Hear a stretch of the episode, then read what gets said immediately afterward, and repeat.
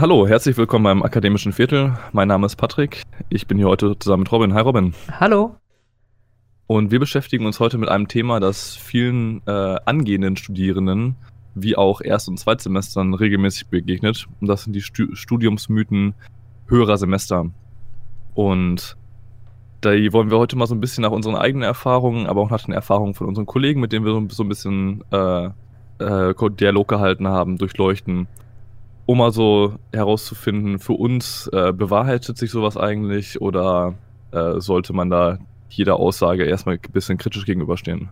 Ähm, ja, Robin, was haben wir denn uns heute als erstes eingefallen lassen? Ah, also die erste ist ja meistens so eine Art Horrorgeschichte, dass man gesagt bekommt, äh, dass man für jede Klausur an der Uni so viel lernen muss wie fürs ganze Abi. Ja, so, das äh, auch so dieses typische, die Klausuren sind total schwer.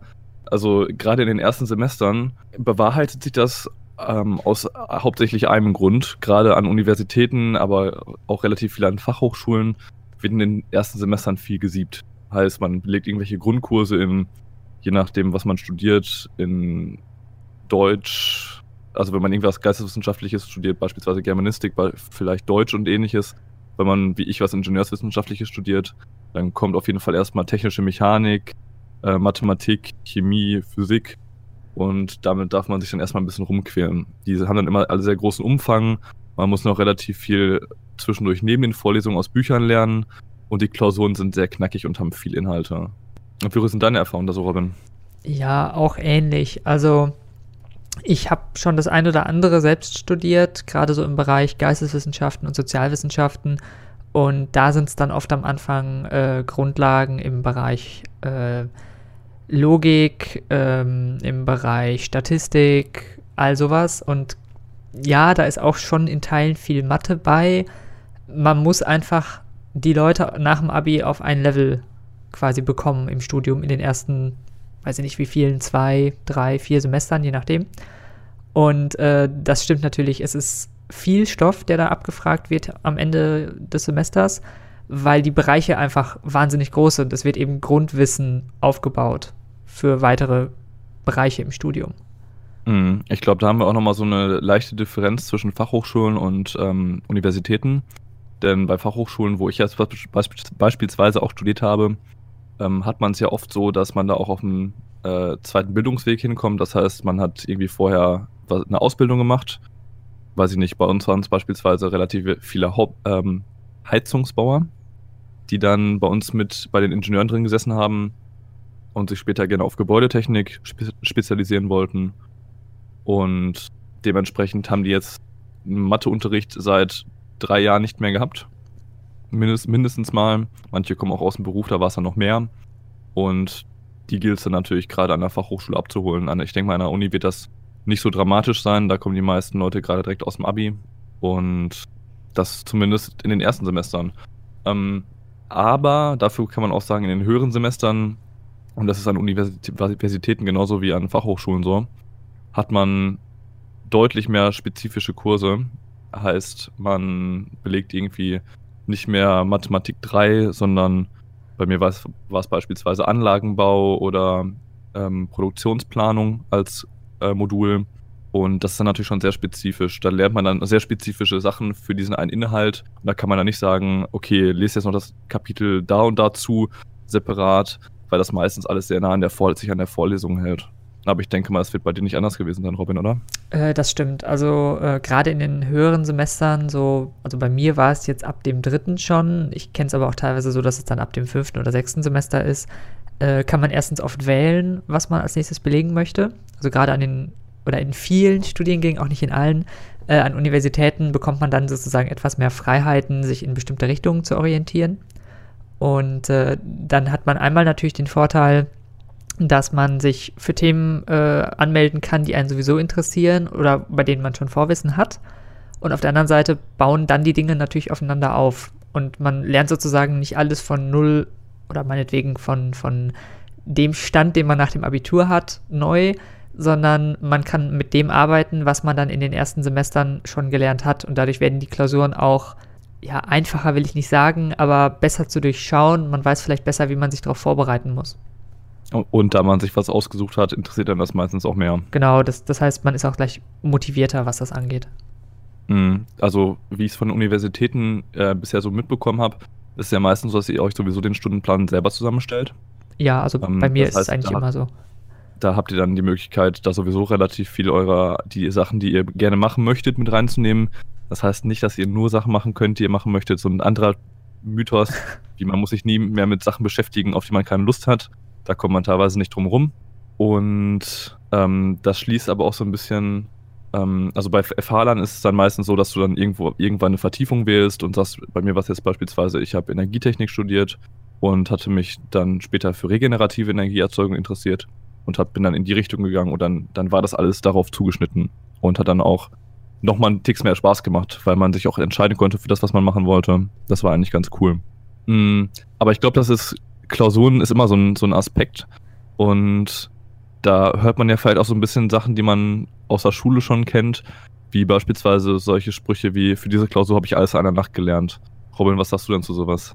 Ja, also ich weiß nicht, ob das jetzt ein Mythos ist oder ob äh, die Leute dann das sozusagen wirklich hingekriegt haben, aber äh, ich kann an der Stelle wirklich nur sagen, verlasst euch auf keinen Fall auf die Erfahrung älterer Semester.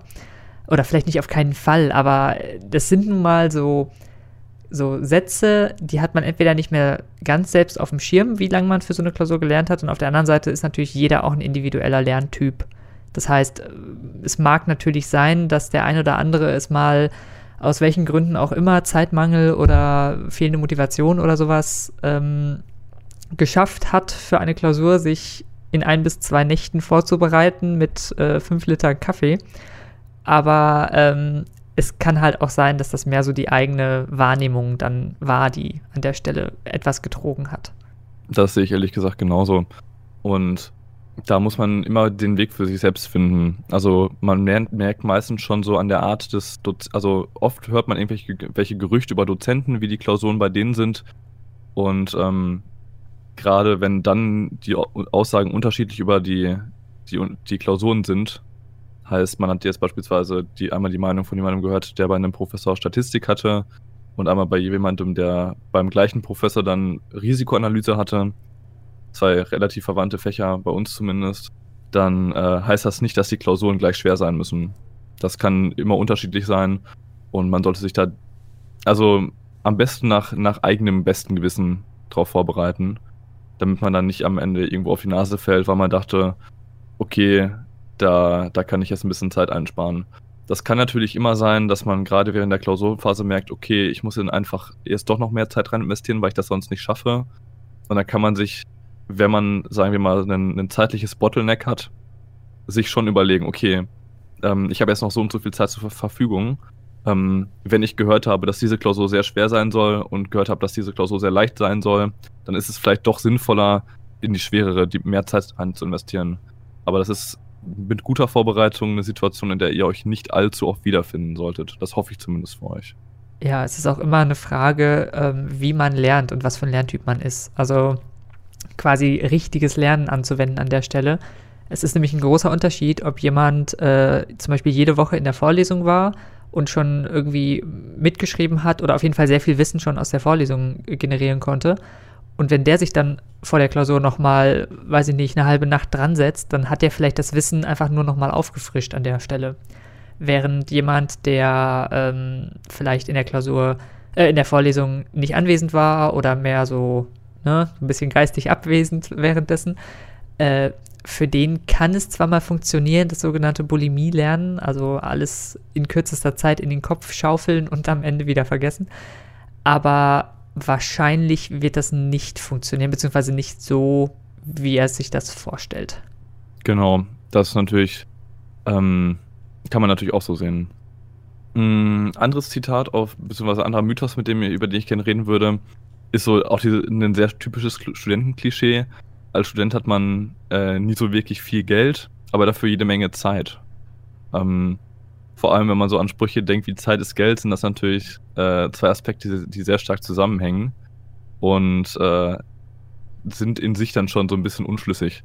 Denn man kann natürlich viel Zeit während des Studiums auch auf Arbeiten neben dem Studium verwenden. Da werden wir uns in einer kommenden Folge noch mit beschäftigen. Ähm, Aber besonders oft hört man von Studenten, ja, ich muss immer so viel lernen und ich habe Zeit für nichts. Ähm, das ist so das, das Gegenteil, die gegenteilige Meinung, die man dann oft von Studenten hört. Ähm, da Studenten haben äh, wenig Zeit, aber viel Geld, nee, wenig Geld, aber viel Zeit, hört man meistens von Leuten, die keine Studenten sind. Von Studenten hört man dann meistens, ich bin immer so total gestresst und äh, habe nie Zeit für nicht, äh, für irgendwas.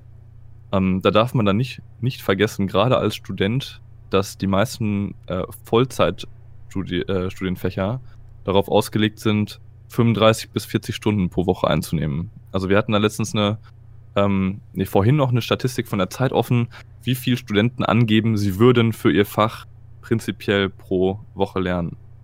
Und äh, wenn man nicht unbedingt Veterinärmedizin studiert, dann kommt man auf, also wenn man Veterinärmedizin studieren würde, dann würde man vermutlich behaupten, circa 44,6 Stunden pro Woche zu lernen was einer sehr, sehr ordentlichen Berufswoche mit Überstunden entspricht. Ähm, die Soziologen schneiden ein bisschen schlechter ab, mit gerade mal 22,6 angegebener Selbststudienzeit.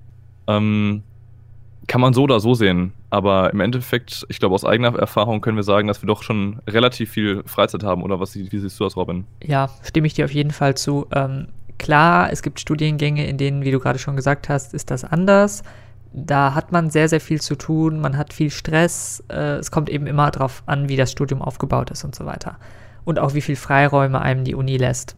Ähm, meine Erfahrung ist, dass auch in Studiengängen wie beispielsweise Jura, das ja auch als sehr lernintensiv gilt, man trotzdem noch eine ganze Menge Zeit nebenbei hat. Und ähm, ja, dieses, dieser Begriff des Vollzeitstudiums zwar verschärft wurde durch das äh, System mit Bachelor und Master, also man hat angeblich, kann ich jetzt nichts zu sagen, aber man hat angeblich weniger Zeit als noch vor äh, 18, 19, 20 Jahren, äh, wo das Studium noch deutlich freier war. Aber ähm, es ist jetzt nicht so, dass man, wie du gerade sagtest, irgendwie eine 48-Stunden-Woche immer und jede Woche hätte. Sondern dadurch, dass man sich auch vieles selbst legen kann und selbst entscheiden kann, was man in welchem Semester äh, vielleicht an Kursen und Modulen belegt, ähm, kann man sich das ganz gut so legen, dass man nebenbei noch Zeit hat, ähm, beziehungsweise auch nebenbei noch Dinge machen kann. Mhm, auf jeden Fall. Also, und das ist so dass der positivste Mythos, den wir eigentlich heute noch aufgreifen wollen zum Abschluss. Und zwar im Studium hat man Zeit für coole Projekte. Und äh, das, äh, da bin ich auch noch von einer, von einer Weile drüber gestolpert, was auch so ein bisschen an, an dem liegt, was wir sowieso tun, da wir meiner Meinung nach coole Projekte nebenbei machen, wie beispielsweise Seitenwälzer oder den aktuellen Podcast Das Akademische Viertel. Und äh, viel Zeit haben, also relativ viel Zeit nebenbei haben, äh, die wir noch in, in sowas reinstecken können. Weil im Endeffekt, sobald ihr mit dem Studium fertig seid, fangt ihr im Optimalfall an zu arbeiten, wenn ihr nicht unbedingt scharf drauf seid, danach arbeit, arbeitslos zu sein. Und rasselt erstmal eine 40-Stunden-Woche rein. Und äh, wer jetzt im, im, Studium nicht unbedingt Praxissemester oder Abschlussarbeiten im Unternehmen gehabt hat, ähm, der weiß vielleicht nicht unbedingt, was eine 40, wie sich eine 40-Stunden-Woche wirklich anfühlt und wie gebügelt man dann oder je nachdem mit Überstunden dann vielleicht auch mal 42 bis 45 oder noch mehr, kommt immer natürlich auf den, das Unternehmen an, ähm, wie wenig Zeit man dann tatsächlich noch hat. Und die, deswegen äh, sind wir ähm, wollen wir nochmal definitiv, definitiv die Message mitgeben, dass ihr nie wieder so viel Zeit äh, coole Projekte nebenbei haben werdet wie im, äh, im Studium. Das können ganz viele Sachen sein. Robin, was fällt denn dir da so ein? Ja, das, das können Sachen sein wie ehrenamtliche Projekte, äh, gemeinnütziges Engagement, äh, wenn man sich engagiert bei, wie wir das machen, äh, Zeitschriften oder studentischen Projekten, aber man kann auch vielleicht nochmal Dingen nachgehen, äh, die einen vielleicht kreativ fordern. Also Arbeit im Orchester oder im Chor oder beispielsweise auch äh, sich sportlich zu betätigen, an Wettkämpfen teilzunehmen. All das, äh, was man sozusagen nebenbei, neben der Uni, vielleicht als Hobby äh, mitlaufen lässt und wo man natürlich auch viel, viel bei lernt und ähm, was einfach die Studienzeit auch ungemein bereichern kann. Genau, weil das ist so das eine, was man natürlich machen kann, wenn man nicht, gerade wenn man Zeit und Geld hat. Denn äh, vielen Studenten geht es ja oft so, dass die also man hat entweder die Möglichkeit, sich das, das Studium durch, durch die Eltern zu finanzieren oder man nimmt Studienkredite auf oder man geht arbeiten. Und je nachdem, wie man das gestalten möchte, ähm, bleibt dann immer unterschiedlich viel Zeit übrig. Aber das ist ein Thema, in dem wir in der nächsten Folge, in, auf das wir in der nächsten Folge eingehen möchten. Und in diesem Sinne verabschiede ich euch für heute und äh, wünsche euch noch viel Erfolg mit eurem Studium. Und die letzten Wo äh, Worte hat Robin. Ja, danke. Ähm, ja, hört unbedingt in unsere anderen äh, Podcast-Formate rein, wenn ihr euch noch mehr über das Studium oder äh, allgemein äh, informieren möchtet. Und ansonsten sage ich Tschüss, bis zum nächsten Mal.